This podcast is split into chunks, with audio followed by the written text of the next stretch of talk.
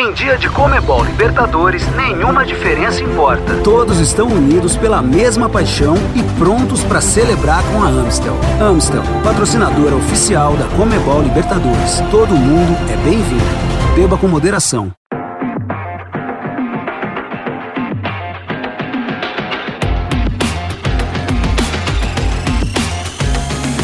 Você está no show da Comebol Libertadores dos campeões da Comebol Libertadores masculina e feminina. Seja muito bem-vindo, eu sou Marcelo Azam, prazer estar com vocês aqui para lembrar de tudo que mais importante rolou com os títulos do Flamengo, campeão em cima do Atlético Paranaense e também do Palmeiras, campeão inédito na Comebol Libertadores feminina. E de volta aos estúdios depois de um longo inverno, Claro que eu não estaria sozinho, hoje com a companhia da dupla que fez história em Guayaquil, Bianca Molina e Dai Natali. Hello! Bom demais! Já encaminhando esse nosso final de temporada, pós-finais, né? Os momentos mais esperados. Um prazer estar aqui com vocês. Sempre muito bom estar aqui. A gente sempre fala que o estúdio é bem bonito. E a gente tava com saudade do Razan também, né? Vamos falar a verdade. Depois de um longo período Guayaquil, ele também tava lá na feminina. Mas enfim, finalmente temos o campeão da Comebol Libertadores e a gente vai falar muito sobre isso hoje. Estamos unidos outra vez no QG, nos estúdios luxuosos da Comebol Libertadores. Outra vez, elas estavam mandando mensagem, queria ficar fazendo chamada de vídeo lá em Guayaquil. Ai, Azan, vem aqui, cadê você? Não sei o quê. Eu falei, calma, a gente tá Confia. narrando aqui a feminina. Tá, vocês estão me atrapalhando um pouquinho, mas de boa, foi tudo certo. tudo bem lá com vocês? Bom demais, tudo ótimo. E sempre o lado bairrista, né? Mais uma vez temos campeões brasileiros aí na Comebol Libertadores masculina e feminina. Esse lado dá uma pesadinha, até porque lá em Guayaquil a gente teve mais um momento de dividir os nossos dias de trabalho com os nossos colegas argentinos, paraguaios e tudo mais. Então, com licença. É isso, Brasa tá on, a gente não cansa de falar, até mesmo na final. A gente tava ao vivo, na verdade, quando, enfim, o Palmeiras sagrou campeão da Libertadores Feminina. E mais uma vez, o on, Palmeiras, enfim, passou o carro no Boca Juniors, uma grande partida.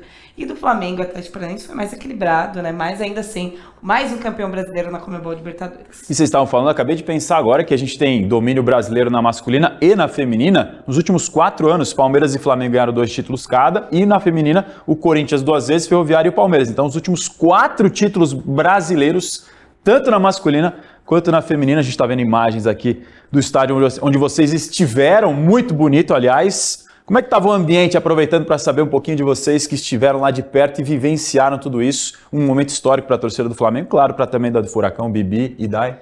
Olha, eu acho que primeiro vamos falar do calor, é uma coisa que uma tecla que a gente bateu muito lá, enfim, durante os nossos programas. Que a gente adora, Que, é, a gente mas- tava feliz, por exemplo. não- essa blusa aqui que eu tô usando, jamais usaria em Guayaquil, tava muito calor. Mas o povo equatoriano também recebeu a gente muito bem. E todos eles tinham muita curiosidade de saber o que a gente estava achando, obviamente, da cidade, do futebol equatoriano, Da como que é comida. da comida. Então era uma pergunta que sempre faziam pra gente, né? Vários, assim, jornalistas de lá, locais, e todos também muito apaixonados pela Libertadores. A gente gravou alguns conteúdos até falando, né? Porque tanto o Barcelona de Guayaquil quanto o Emelec não tem Comebol Libertadores, nunca conquistaram, mas ainda assim, todos eles, enfim, sabem da importância é, da Liberta também, enfim, gostam, gostam muito da competição. Então a gente sentiu bastante isso, né? É, eu acho que um ponto a ser bem exaltado, e, e tu dividiste comigo a cobertura em Montevidéu e também em Córdoba, é essa aproximação do povo local. Eu não tinha vivido isso de forma tão intensa nessas outras ah, situações de finais única. Ah, o pessoal de Guayaquil realmente abraçou, tanto que a gente teve recorde de público na Embaixada de Lintia, que é a FanFest, né? Filas, mais de quilômetros de filas no último dia, porque todo mundo queria estar ali, todo mundo queria participar. Como a Dai falou, na cidade de Guayaquil não tem título de Comebol Libertadores, né? Nem Emelec, nem Barcelona de Guayaquil, mas o museu dos dois clubes reserva um espaço todo especial para a competição, para citar os momentos em que os times estiveram presentes na competição. O Barcelona de Guayaquil de forma ainda um pouco mais gloriosa, né? Porque chegou a duas finais, mas o Emelec que chegou só a uma semifinal e lá em 1995, há 27 anos. Então, legal entender que eles realmente vivem um futebol muito parecido como o Brasil vive, tanto que a gente está em ano de Copa do Mundo e o Equador é uma das quatro seleções sul-americanas que estarão no Catar e eles vivem também tipo, em horário comercial é folga e torcem para o jogo ser cada vez mais cedo para trabalhar cada vez menos e curtir esse clima de jogo e um clima que a gente pôde ver, tanto que a gente viu no estádio muitas camisas amarelas da seleção equatoriana e também do Barcelona de Guayaquil. Então acho que esse é o principal ponto positivo, Eu tinha muita dúvida de como seria uma final em Guayaquil, né? Uh, pelas questões de segurança, pelas questões anímicas, políticas, que a gente sabe que nesses momentos elas acabam interferindo de alguma forma, mas eu confesso que eu me surpreendi, foi tudo muito positivo, foi uma grande experiência para nós e certamente para o povo local. Para ilustrar um pouco mais essa nossa resenha, vamos dar uma olhada nos melhores momentos da decisão, vitória por 1 a 0 na decisão rubro-negro, o Flamengo venceu por 1 a 0 o Atlético Paranaense. Enquanto a gente vai vendo e comentando em cima disso, é claro que não tem como deixar de falar da decisão, mais uma vez, com o Gabigol aparecendo. A gente vai inclusive mostrar depois um material especial a respeito do Gabriel Barbosa, que mais uma vez decidiu. Mas no começo do jogo a gente vê, por exemplo, o Atlético Paranaense chegando com perigo, fazendo o Santos, ex-furacão, trabalhar. Então não foi aquela coisa que é uma, tinha um favoritismo claro do Flamengo, mas no começo do jogo teve trocação, né, Dai, Bibi? É, não, teve muito, assim, acho que primeiro, é, falando um pouquinho dos torcedores, né, que, enfim, ao longo da semana, a gente chegou num, uma semana antes, e aí, enfim, o Guayaquil já estava ficando com as cores rubro-negras, tanto do Flamengo quanto do Atlético, e é a torcida do Flamengo muito empolgada, muito, enfim, vai ser 3 a 0 a gente escutou vários palpites, assim, muito altos. E aí, durante o jogo, é, obviamente, foi, o começo foi bem pegado, assim, e as coisas começaram a mudar depois da expulsão do Pedro Henrique. A gente né? acabou de ver, Exato, inclusive. a gente acabou de ver. E aí é o gol já.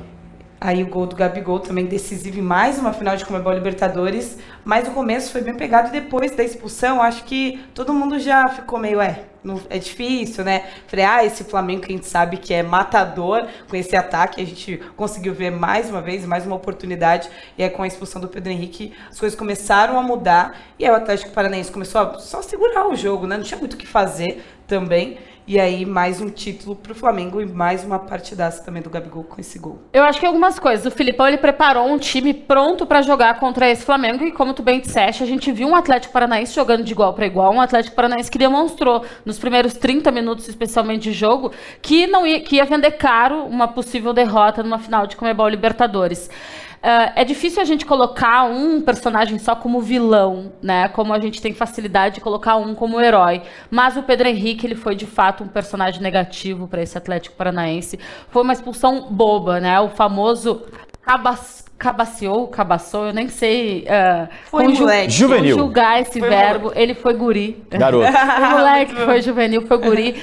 Porque uma expulsão naquele momento de jogo abalou o Atlético, a gente sabe que faz diferença.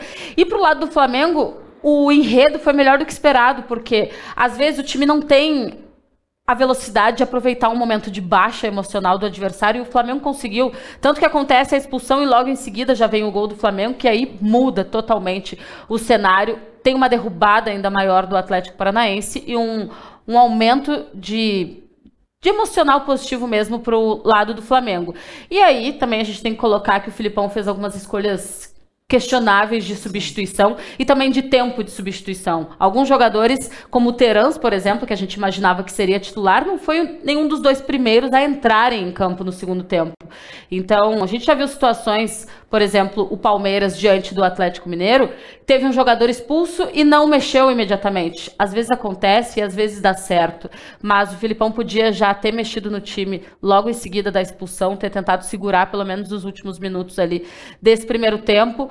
Foi um grande, uma grande final, mas a gente tem que dizer que ela passou por alguns personagens. De um lado, Pedro Henrique e Filipão, e do outro lado, Everton Ribeiro e Gabigol. Eu esperava um pouco mais desse jogo, mas eu acho que pela expulsão, a gente acabou perdendo mais de técnica, porque aí no segundo tempo, ainda que o Atlético tenha dado um abafo no Flamengo no finalzinho do jogo, foi um jogo diferente, né? Claro, com certeza. Já, já tinha um favoritismo claro do Flamengo pelo elenco e pela campanha, campeão invicto, praticamente só com um empate né, durante toda a competição, tudo o resto vitória e amassou no mata-mata, só 100% de aproveitamento durante a parte decisiva da competição. Com uma expulsão um jogador a mais, isso ficou ainda mais latente. A gente vai ver agora gols do Gabigol nas finais de Comebol Libertadores, enquanto a gente lembra mais uma vez essa decisão. Ele faz o gol no cruzamento na grande jogada do Everton Ribeiro e ele está lá no lugar certo para decidir. E nas outras duas finais Mesmo com a derrota contra o Palmeiras, ele faz o gol dele também. E também contra o River Plate em Lima, inesquecível a virada com dois gols do Gabigol. Quatro gols em três finais de Comebol Libertadores.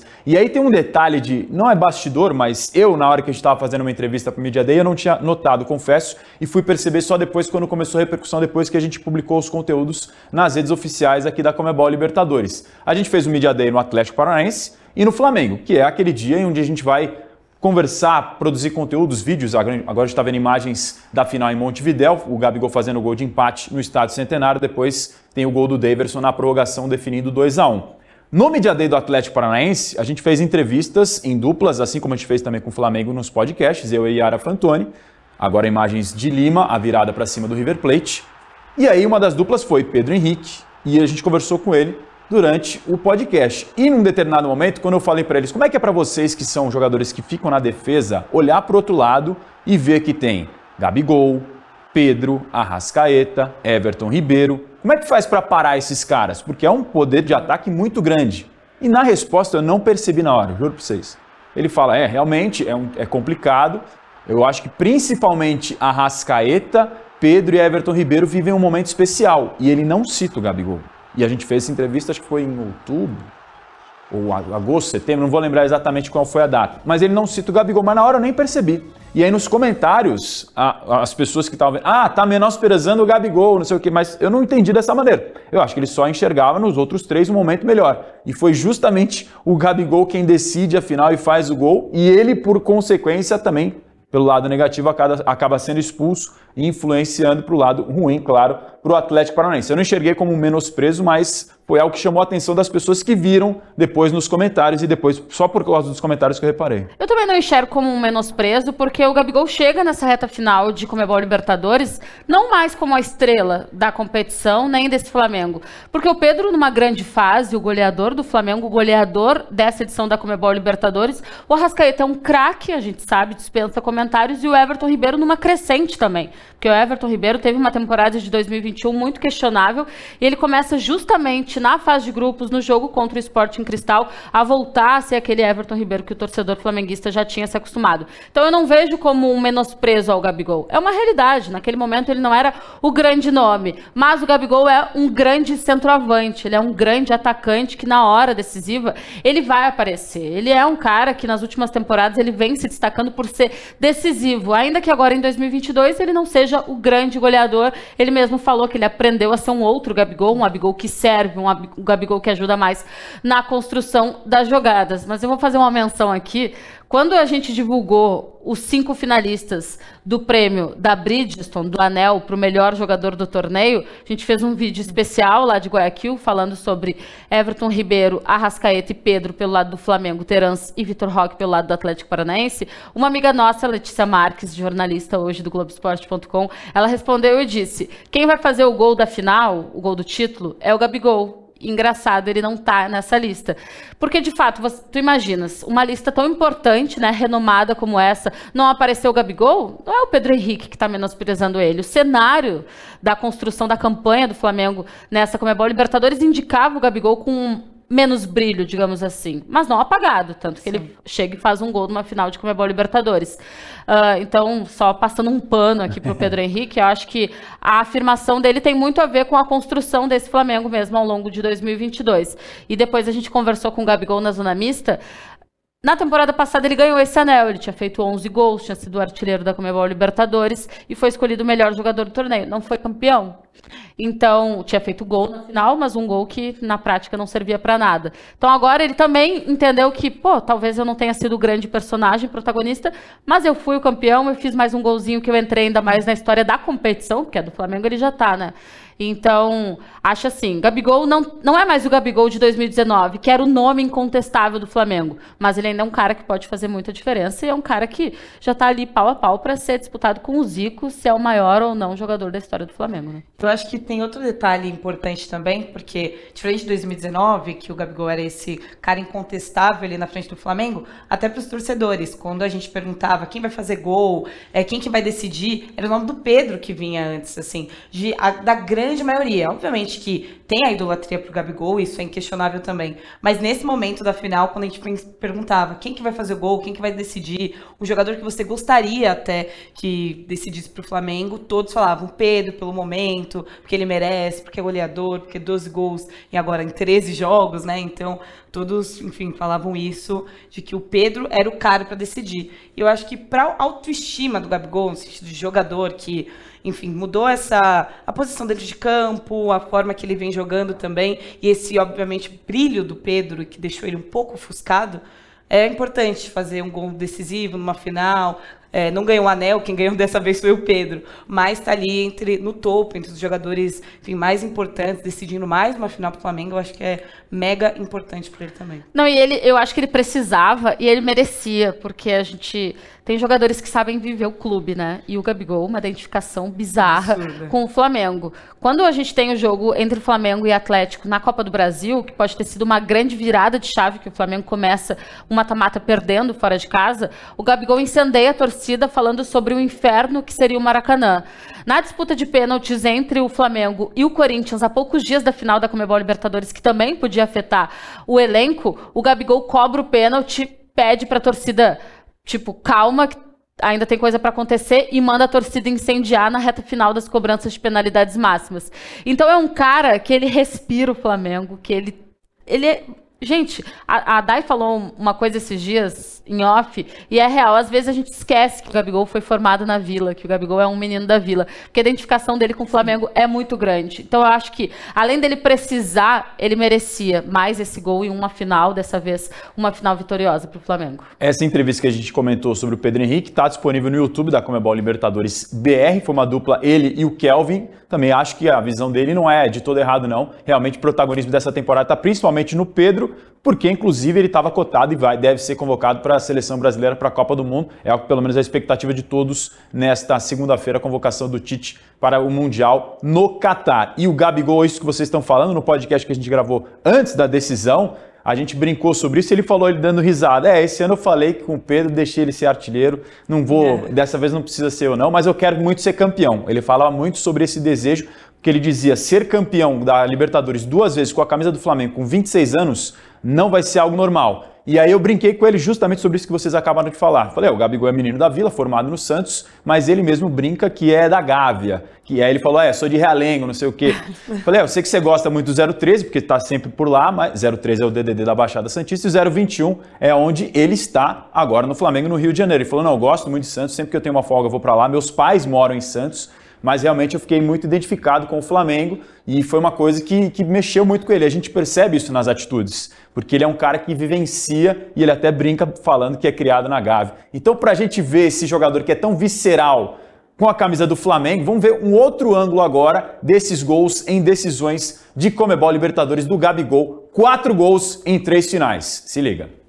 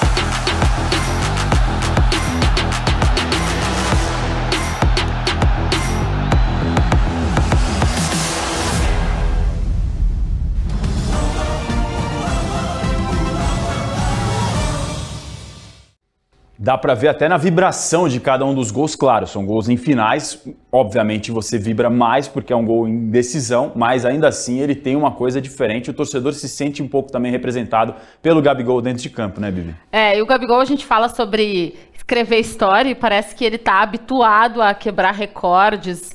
E a gente falava sobre essa identificação dele com o Flamengo. Bom, ele com esse gol igualou o Luizão, né? Já é o maior artilheiro brasileiro. Inclusive, antes da final, a gente fala com isso, a gente fala sobre isso com ele e ele fala espontaneamente.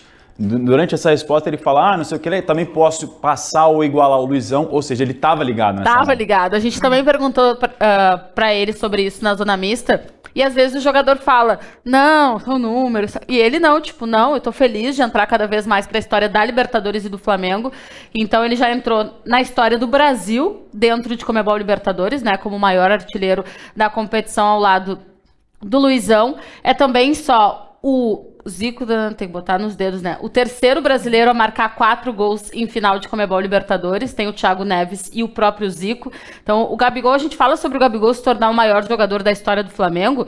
Não é porque a gente está se, enchendo a bola. Não, e se, e, se, e se embalando por um momento recente, se empolgando, é. Porque de fato ele está fazendo história, ele está. Lógico que são situações diferentes, são investimentos diferentes, realidades diferentes, a gente sabe disso. Mas o cara ganha Campeonato Brasileiro, duas Comebol Libertadores, Copa do Brasil, se destaca na artilharia, tem números muito parecidos ao Zico, que era um monstro, e até então era um jogador que parecia inalcançável na história do Flamengo, né? Então, é realmente um ponto a ser destacado, e o Gabigol é só o terceiro jogador na história da Comebol Libertadores a marcar em finais, em três finais diferentes. Ao lado dele, o Pedro Rocha, histórico. Sempre quando eu leio o Pedro Rocha, me remete ao Pedro Rocha, inclusive saudades. Campeão da Comebol Sul-Americana com o Atlético Paranaense, campeão com o Grêmio também, anos atrás, mas é o antigo Pedro Rocha e o Alberto Spencer também. Então tu imagina, um cara com 26 anos também já se igualando a outros tantos que fizeram história em Comebol Libertadores. E quando a gente falou desse momento dele ser um pouco menos protagonista, não brilhar tanto como principal cara, mas também dá o Gabigol, o Gabigol Garçom, o Gabigol Pifador,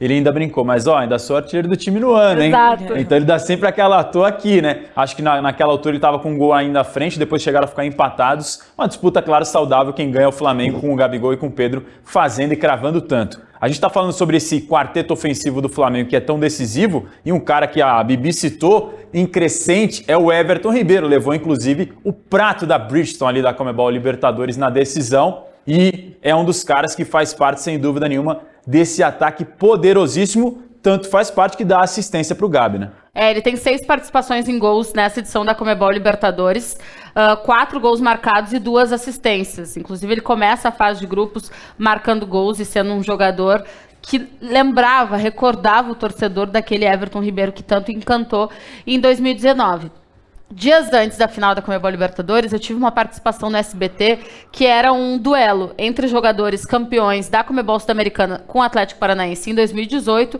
e jogadores campeões brasileiros com o Flamengo em 2020. Era um cara a cara. Escolhe esse ou aquele, esse ou aquele. Quando chegou na hora do meio para frente, muito difícil não ficar com o quarteto ofensivo do Flamengo, né? Everton Ribeiro, Arrascaeta, Bruno Henrique, ainda que esteja fora de, de atuação, e também Gabigol. E eu falei do, do Everton Ribeiro porque eu ainda pago muito pau para ele. Eu acho que ele é um jogador com muita, muita possibilidade ainda de render bons frutos para o Flamengo. Ele é veloz, ele é criativo, ele tem uma ótima visão de jogo, e acho que essa final de Comebol Libertadores, ela coroa também a melhora que ele teve ao longo dessa temporada. Ele recebeu o prato de melhor jogador da partida. Ele serviu o, o Gabigol num gol tão decisivo e importante para a história do clube. E fora que é um cara que vive o Flamengo também. A família dele vive o Flamengo. A Marília decidiu de última hora ir para Guayaquil. Os filhos são xodós da torcida do Flamengo. Uh, eu já não lembro o nome dos filhos, porque daí já é um pouco demais e já não cuido tanto. Mas eles são. Um, um já tá maiorzinho, o outro tá menorzinho. O menorzinho imita o Gabigol, dança a dancinha do Pedro, mete um ai Pedro. Então, é um cara que também soube viver Flamengo. A gente sabe que não é sempre que esse approach, essa identificação acontece. A do Everton Ribeiro é mais um exemplo de que aconteceu dentro de campo e fora dele também. Não, uma figura nas redes sociais, a esposa dele com o filho fazendo as dancinhas. Acho que até esses dias agora o Flamengo, os jogadores nevaram, né? Todos ficaram platinados. A, a, esposa do Everton Ribeiro até fez do cabelo do, do, pequenino filho do Everton. Mas o Everton não fez, tu Não fez, né? Dois não fizeram, Felipe Luiz e Everton Ribeiro. Aliás, é. o que vocês acharam do Davi Luiz? Eu gostei. Gostou? Curtiu? Gostei muito, curti, não? Vamos, deixa quieto, vamos, vamos pra próxima. O Everton Ribeiro de fato numa crescente. Melhor deixar pra lá. O- sobre o Everton Ribeiro, esses dias eu estava conversando com o Alexandre Losetti, comentarista do Grupo Globo, e ele falou uma coisa que é verdade. Parece que ele cria uma redoma em volta dele, ninguém consegue chegar perto. Tipo, naturalmente, ninguém consegue tomar a bola dele. Ele tem movimentos muito naturais, realmente é um jogadoraço impressionante. Vocês sabem que nós estamos zoando os hermanos porque estamos enfileirando taças ano após ano agora? Estamos colocando aquele farol, mas, Mas. ainda estamos atrás nos títulos por países na Comebol Libertadores masculina. A gente vai ver, inclusive, isso numa tela agora, para você entender como é que ficou o panorama depois de mais um título do Flamengo. Chegamos a 22 taças, eles ainda têm 25. Tá chegando, Bibi Dai. Tá chegando, eu gosto de ver essa, esse movimento, porque é isso. a- às vezes a galera mais recente, mais jovem, tipo, ai, não que ela diga isso, fala, nossa, mas só dá Brasil na Comebol Libertadores. É reparação histórica, É tá? A gente tá correndo atrás de décadas nas quais só dava a Argentina. Tanto que a gente sempre relembra aqui, né? A prateleira mais alta do futebol brasileiro em Comebol Libertadores consta três taças da competição. A mais alta da Argentina consta sete. Então a gente tem uma diferença ainda para os times de lá, mas a gente está chegando. Nos últimos anos eles foram muito bons. Eu gosto, assim. Três anos. O que, que são três anos? Perto de, de toda a história de Comebol Libertadores. 2026, inclusive, ó. Ó o cenário. É. Grava aqui. Hum. 2023, 24 e 25, mais três brasileiros. Nem tô pedindo muita coisa. Não, quase campeões. nada. Não precisa ser final brasileira, mas mais três brasileiros.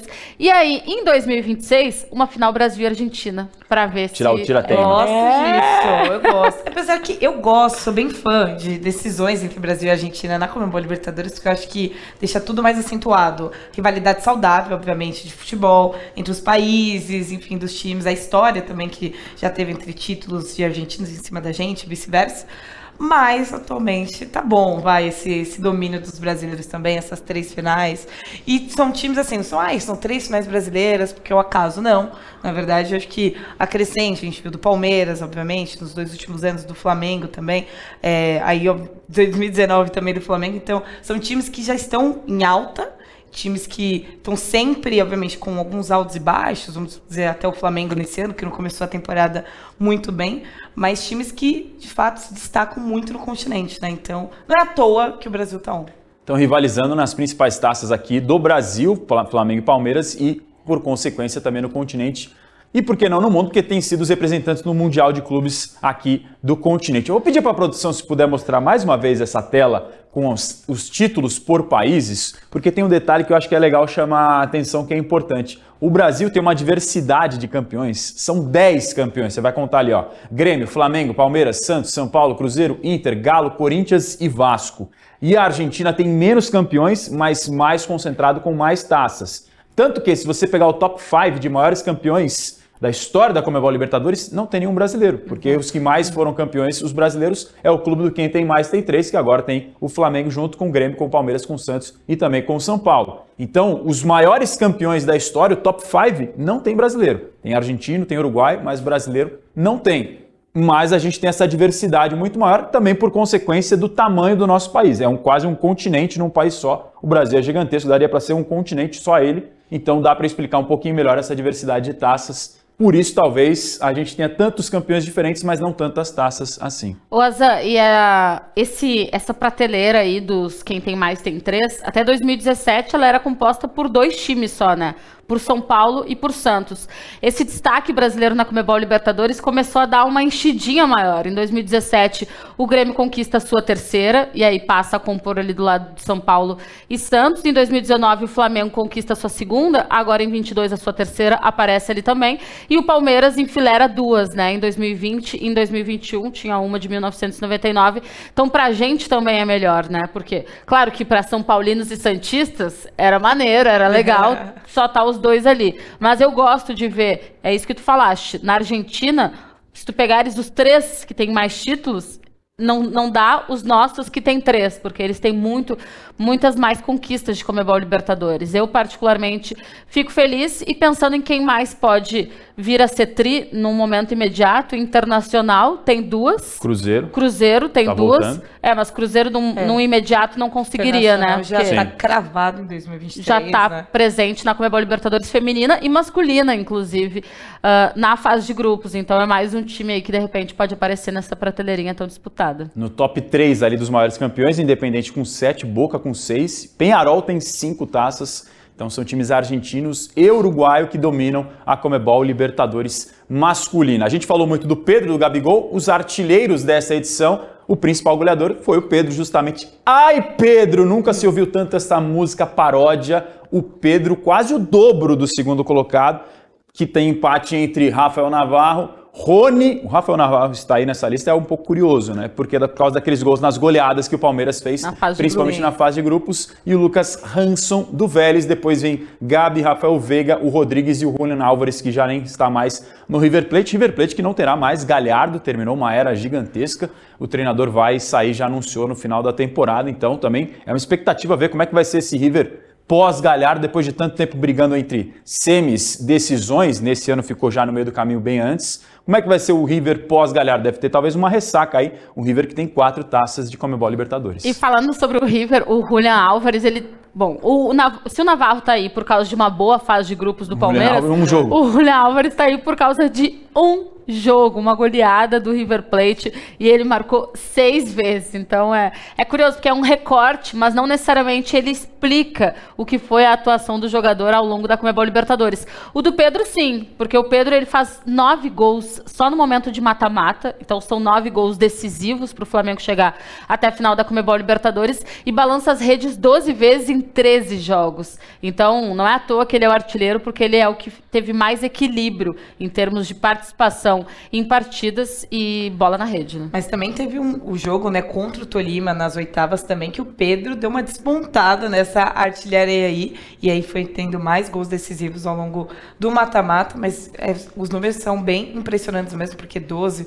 para 7 do Navarro é uma, uma diferença bem grande. E tendo também o dobro de gols do Gabigol, né? Enfim, com 6 também. Então dá para ver também o momento do Flamengo, o momento desses dois jogadores, só com essa tabela que a gente está mostrando aí. Números impressionantes, como a campanha do Flamengo no geral, o invicto, repetindo o Corinthians, que fez em 2012 um outro brasileiro que conseguiu o título de forma invicta, mas o Flamengo com praticamente 100% de aproveitamento. Foram 12 vitórias e um empate, e no mata-mata é um absurdo, né? Porque só ganhou. Passa o carro em cima do Tolima, vence o Corinthians com autoridade, vence o Vélez com muita autoridade. A menor diferença foi justamente na final, talvez também por ser um jogo único, mais nervoso, vence por 1 a 0 o Atlético Paranaense, mas é incontestável a campanha deste Flamengo, campeão da Comebol Libertadores e agora três vezes com títulos na sua galeria preciosa que vem aumentando nas últimas temporadas. Eu vi até uma arte esses dias comparando as conquistas de Palmeiras e Flamengo, duas Libertadores para cada lado, Brasileiro, Copa do Brasil, Recopa.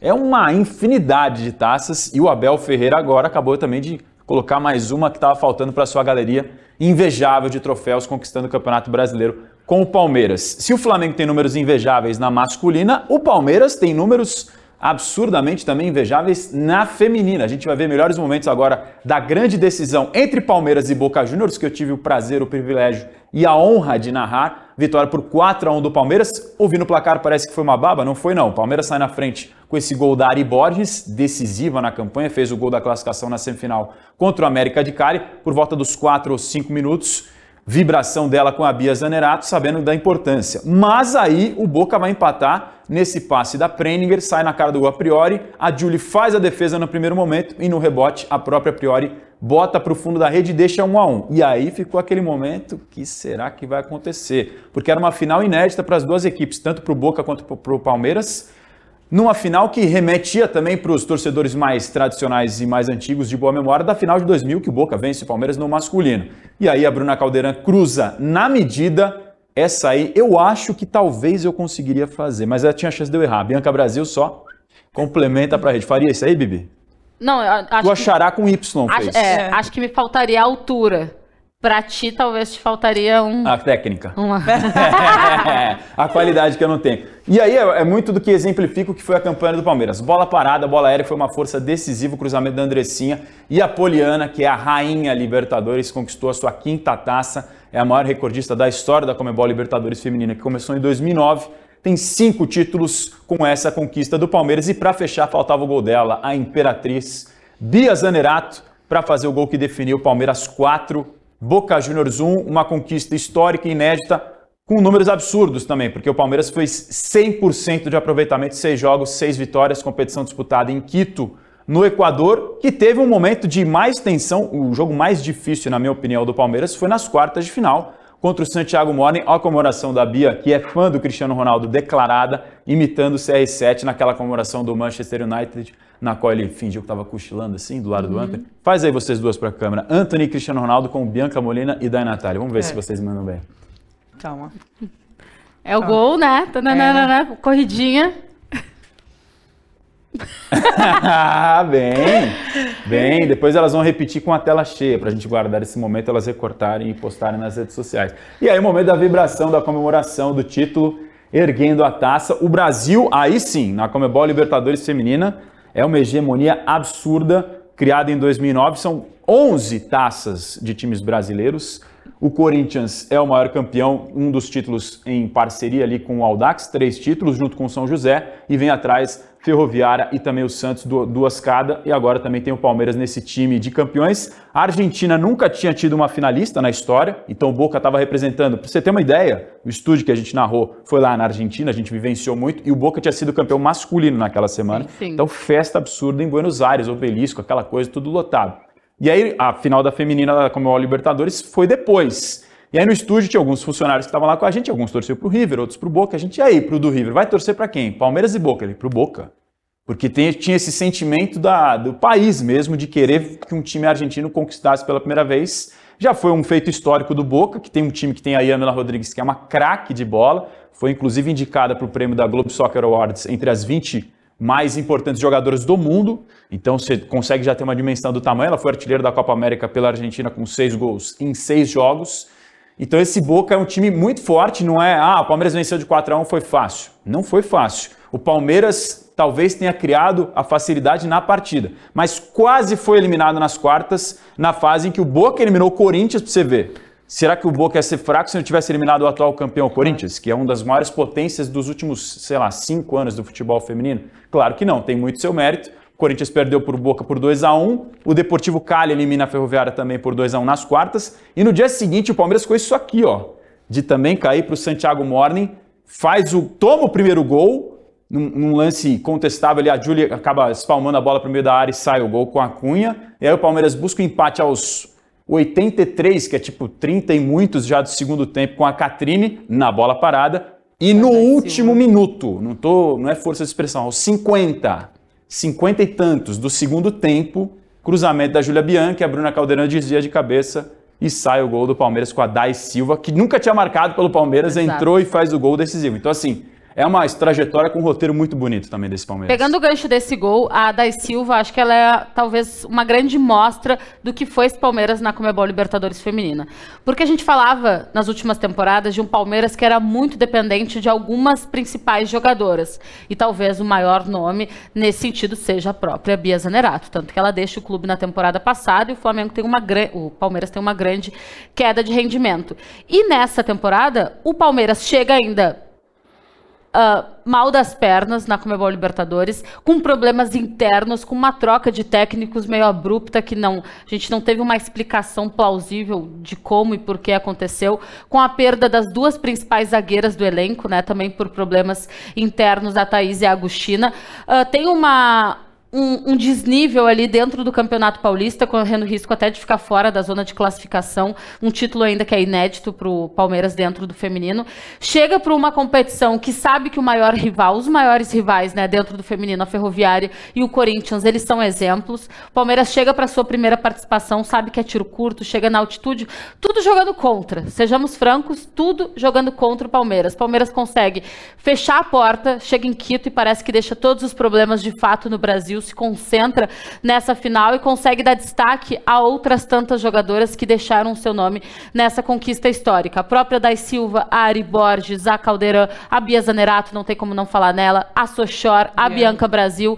Então, acho que é um time que se consolida pela força de um elenco, por saber administrar um emocional numa competição que é curta, numa competição que cobra caro os erros cometidos, numa competição que elimina grandes favoritos já nas suas fases iniciais, Corinthians e Ferroviária. Então, acho que o título do Palmeiras, o que eu tenho mais a dizer do Palmeiras, além do investimento que vem acontecendo e vem sendo alto, é que é um, um clube que soube valorizar as peças que tinha à disposição, soube se fortalecer na união de um grupo, mesmo depois de algumas dificuldades, mesmo depois de ter sido eliminado do jeito como foi na semifinal do Campeonato Brasileiro, de todos os problemas internos, se reergueu dentro da Comebol Libertadores Feminina. E sobre o Boca, eu acho sensacional que a gente tinha tenha tido nessa final de Comebol Libertadores dois times que, independentemente de quem pudesse ganhar, nós teríamos um campeão inédito. Isso faz bem para a modalidade, mostra que o investimento ele faz diferença, o projeto ele tem que ser levado a sério para que as conquistas aconteçam. Independentemente se fosse Boca ou Palmeiras, eu, como uma admiradora do futebol feminino, já ficaria feliz. Porque não adianta a gente chegar numa Copa América e o Brasil passear. Não é isso que a gente quer. A gente quer ver jogo duro contra a Colômbia, a Argentina se fortalecendo, Uruguai, Venezuela, Equador, os países países aqui do continente uh, valorizando o futebol feminino e investindo dentro da modalidade. E os clubes, eles também são um reflexo disso. A gente não quer mais as goleadas de 16 a 0, de 10 a 0. A gente quer ter grandes adversários, assim como acontece na masculina, por que não ter uma rivalidade Brasil-Argentina também na feminina? E acho que essa final, o jeito como ela aconteceu, a América de Cali ficando pelo caminho, o Deportivo Cali, que tinha feito um, uma grande fase de grupos também, o próprio Corinthians e Ferroviária, mostra que os times eles estão mudando, os investimentos eles estão acontecendo, crescendo e a Comebol Libertadores ela vai ficando cada vez mais técnica e mais competitiva. Isso acho que deu uma, uma grande surpresa, mas uma boa surpresa também, né? A trajetória do Palmeiras na Libertadores Feminina, porque durante A Glória delas, enfim, que antecederam a competição, né, que é esse tiro curto que a Bianca mesmo falou, a gente estava pensando como será que o Palmeiras ia chegar, pelos problemas internos, pela eliminação da semifinal do Brasileirão, que foi bem dolorido, até porque o Palmeiras estava num momento bom é, e continua, né? Foi o melhor ataque do Brasileirão, 46 Exato. gols, acho. Então, tudo isso a gente estava pensando, como será? Será que vai esbarrar em experiência por ser a primeira participação desse time numa Libertadores? Será que se bater de frente com um time colombiano, América de Cali ou Deportivo Cali, como será que vai sair? Então, a gente tinha muitas questões é, e se, o que ia acontecer. Eu acho que foi uma grande surpresa, uma boa surpresa, é, tanto do Corinthians, que a gente achava até que ia é, um pouco mais longe na competição, até pelo histórico, por ser o atual, o atual campeão né, na temporada passada,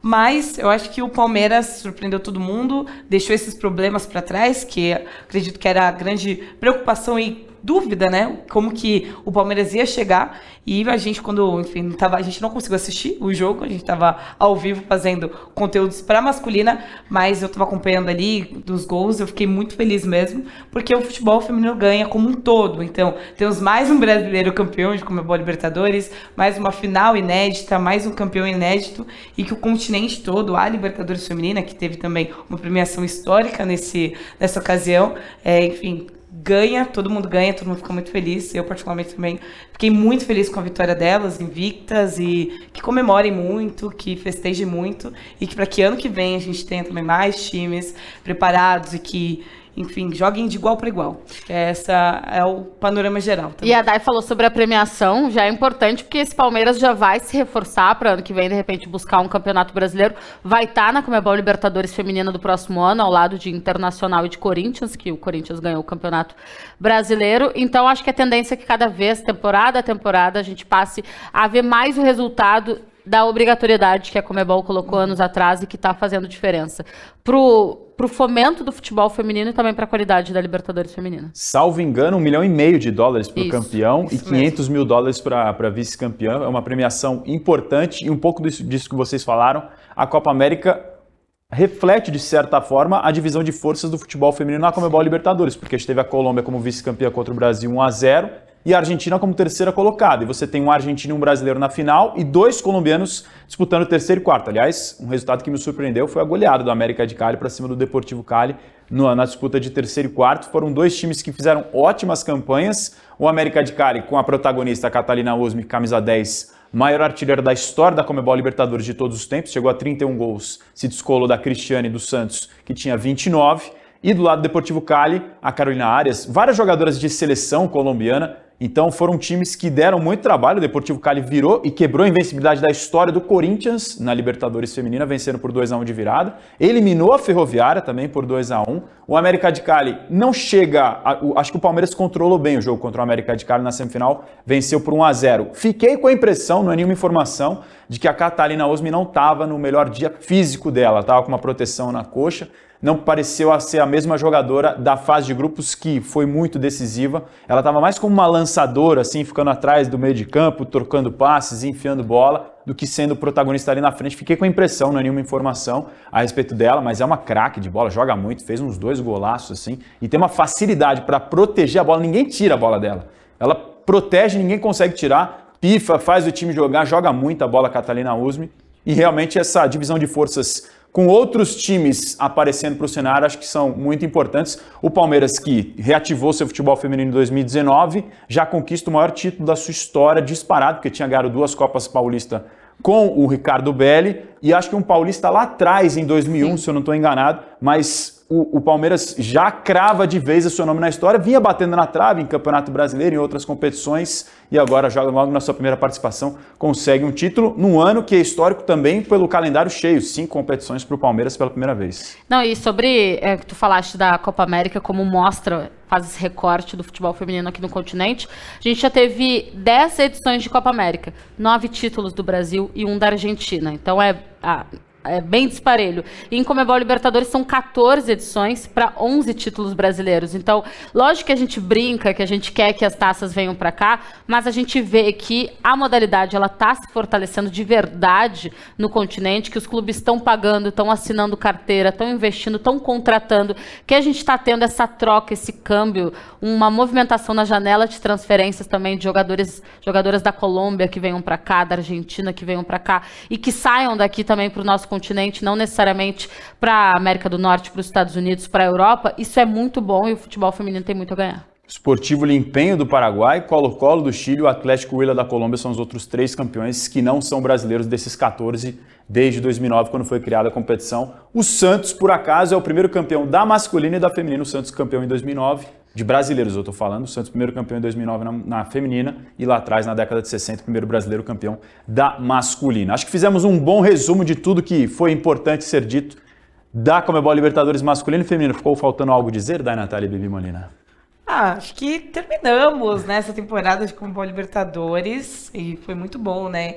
Com dois brasileiros campeões, muita competição, muitos jogos incríveis também. Acho que a gente conseguiu, né, falar bastante dos dois campeões, mas muito feliz também com a temporada, claro. É muito bom porque a gente trabalha o ano todo esperando esse momento e não está decepcionando, né? A gente chega nessa reta final com a sensação de trabalho, de dever cumprido, não só da parte do nosso trabalho, mas de ver os brasileiros mesmo se destacando, jogando bem, chamando atenção no cenário continental. A gente teve uma final tranquila, sem briga, né? A rivalidade ficou bem dentro de campo mesmo. O clima, a gente pode dizer porque a gente estava lá em Guayaquil, foi muito bom mesmo, não é porque estávamos lá, não, foi muito bom. A gente andava nas ruas, sentia a receptividade uh, da galera de Guayaquil e também a troca legal, amistosa, fora de campo, antes do jogo, entre atleticanos e flamenguistas. Eu acho que isso faz toda a diferença, Asa. Acho que foi um, mais uma grande temporada de outras tantas aí que estão por vir. Então, agora, para não esquecer, com a câmera na tela cheia, a cochilada ah, a lá Cristiano Ronaldo e Anthony.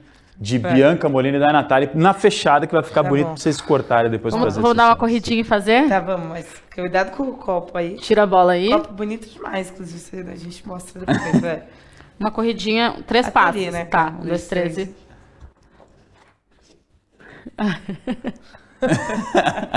Errei, sorri, vamos de novo. Ah, é, tá não, não dá pra dormir sorrindo, né? Um, dois, três e...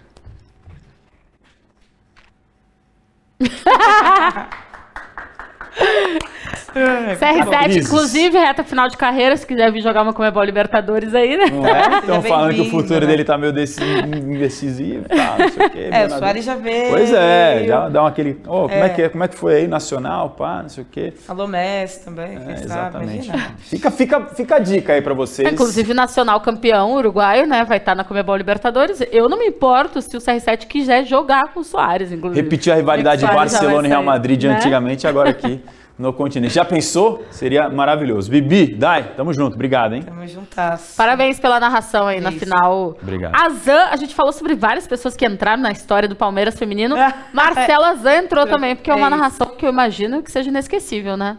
Ah, sem dúvida. Foi um grande, um grande prazer, um grande privilégio. Fiquei emocionado junto. Principalmente, o jogo mais emocionante foi esse das quartas, eu acho. Porque, assim, o Palmeiras ficou isso aqui de ser eliminado e sai um gol com 50 do segundo tempo, aquela coisa que você mesmo. Não é possível. Na falta, assim, a última, era o último lance, gente. Acabou aquele lance ali, era pênalti. E aí, pênalti, sabe lá o que vai acontecer.